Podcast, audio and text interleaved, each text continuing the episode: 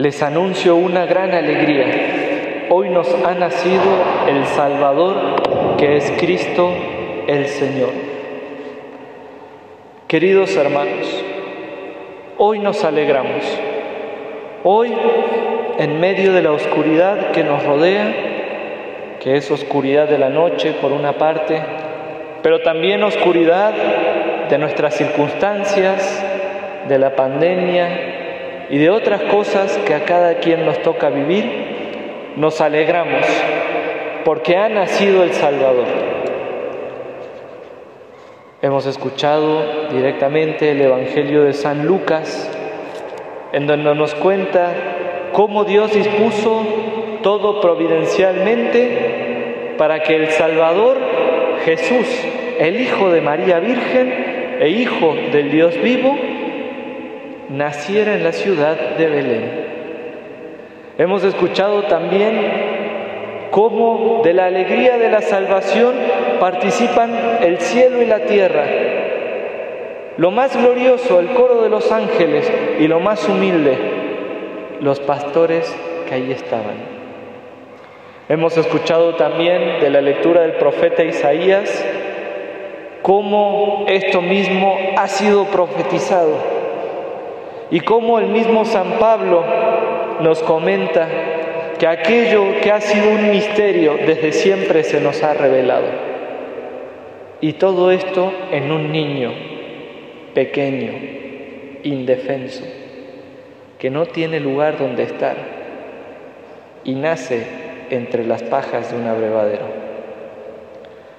Hay tres cosas que estas lecturas y este Evangelio nos invitan a contemplar para poder participar de la alegría de esta noche. Nos invita a contemplar al Hijo, nos invitan a contemplar la luz que este Hijo nos trae y nos invitan a contemplar la paz.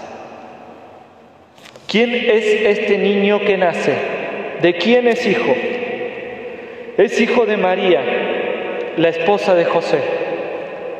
Pero este hijo de María no es más que hijo adoptivo de José, porque es el Hijo de Dios.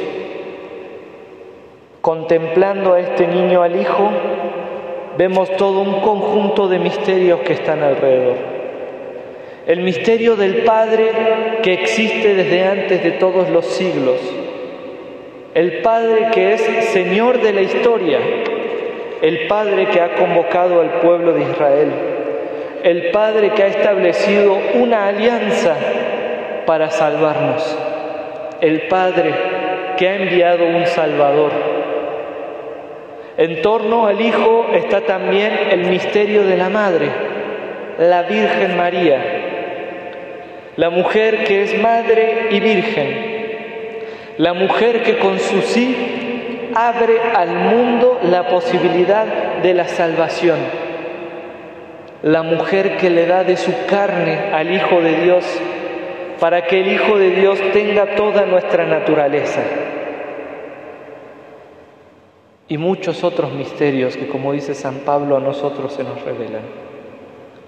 El profeta Isaías a este hijo, a este niño, le pone una serie de títulos.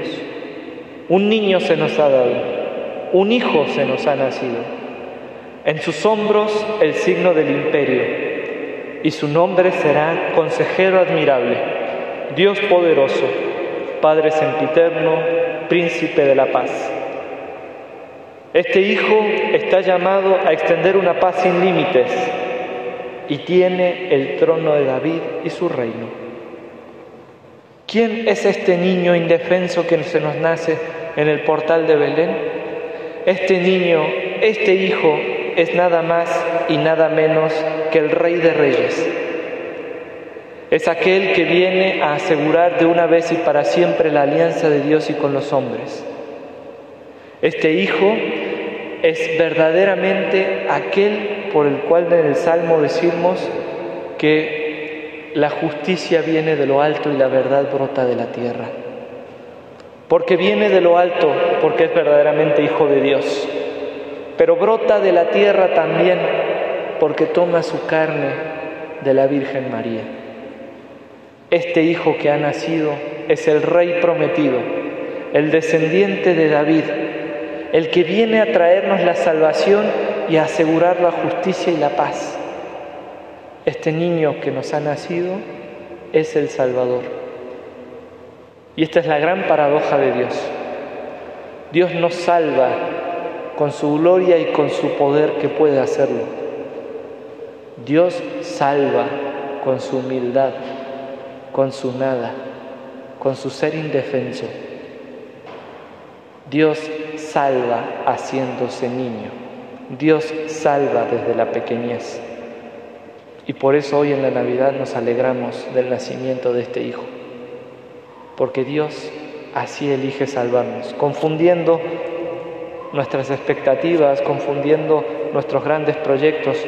Dios elige salvar así desde lo pequeño. Pero este niño viene con dos características. Este niño viene también rodeado de luz y de paz. El pueblo que caminaba en las tinieblas ha visto una gran luz. Sobre los que vivían en tierra de sombras, algo resplandeció. Este niño viene a traernos la luz. ¿Qué luz? La luz de la gracia de Dios. La luz que ahuyenta en nosotros dos tinieblas. La tiniebla del error. La tiniebla del error de nuestra conciencia. La tiniebla del error de nuestros criterios mundanos la tiniebla de los errores, de pensar que todo se rige por el poder y no por la verdad. Este niño viene con la luz de la verdad. Por eso este niño ha dicho que es el camino, la verdad y la vida. Este niño viene con la luz de la verdad para mostrarnos cuál es el verdadero camino de Dios. Viene con la luz de la verdad para que podamos ver realmente cuáles son los misterios que están junto al Padre. Viene con la luz de la verdad para que conozcamos realmente dónde está la salvación. Y nos quita los errores. La salvación no está en nuestras expectativas humanas, no está en nuestros proyectos, no está en lo que nosotros podamos hacer. La luz que nos trae este niño es mostrarnos que la verdad viene de lo alto. Nos viene a traer la luz de la verdad de que la salvación viene de Dios y no de nosotros. Y esto nos da libertad. Pero viene con otra luz, aparte de la luz de la verdad. Viene con la luz del amor, la luz de la gracia, que arroja lejos de nosotros las tinieblas del pecado sobre los que caminaban en tinieblas, es decir, sobre los que caminan en pecado, se ha manifestado la luz. La luz de la caridad de Dios que está en este niño nos hace renunciar a la irreligiosidad, dice San Pablo, renunciar a nuestros deseos mundanos que tanto nos esclavizan, porque con esta luz nos hace vivir de una manera sobria, de una manera justa, con la luz que nos trae este niño podemos vivir de un modo con el que antes no podíamos vivir, que es la fidelidad a Dios. Y eso nos lleva al tercer punto. Este hijo que viene con luz, luz de verdad, luz de amor, para ahuyentar el error de la mentira, el error del pecado, viene también a traernos la paz. Él es el príncipe de la paz. Este niño que ha nacido es rey y reina con su luz no solamente en nuestros corazones, sino en toda la historia humana. Y eso lo vemos en los santos. Todo santo que se ha dejado iluminar por la luz de este Hijo de Dios, ha llevado paz y amor ahí donde ha hecho falta. Estamos en una época donde ciertamente estamos a oscuras, y no solamente por la hora en la que estamos celebrando la misa, sino por todas las incertidumbres que hay. Y vemos también cómo la irreligiosidad, cómo los deseos mundanos apartan de Dios y nos llevan a la división. Nos hace falta la paz de Dios. Nos hace falta que este niño venga y nazca en nuestros corazones. Y en ese sentido, ¿quiénes son los que encuentran la paz de este niño? Los pastores. ¿Qué característica tenían estos pastores? No solamente eran los rechazados de su época, los excluidos, eran también personas que estaban atentos para encontrarse con la paz que viene de este niño es necesario que estemos atentos a lo que Dios nos quiera decir. Es necesario que nos abramos a su luz de amor y a su luz de verdad. Para que este niño reine con su paz en nuestros corazones, es necesario que nos abramos a la luz de su gracia. Porque este hijo que se nos ha nacido es el hijo del Señor de la historia. Es el hijo de aquel que ha hecho las promesas de fundar una alianza de Dios con su pueblo y para siempre. Entonces, si queremos vivir en la paz del Hijo de Dios, en la paz de Jesucristo, es necesario reconocerlo como Rey.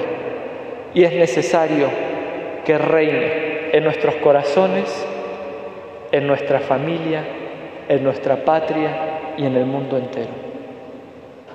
Queridos hermanos, hoy es Navidad y hoy nos alegramos porque nos ha nacido el Salvador, el Salvador que es Hijo de Dios, el Salvador que viene a traernos la luz y el Salvador que viene a traernos su reino de paz.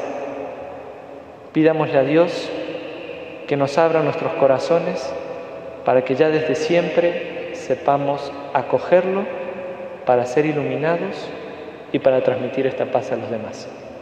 Viva Cristo Rey.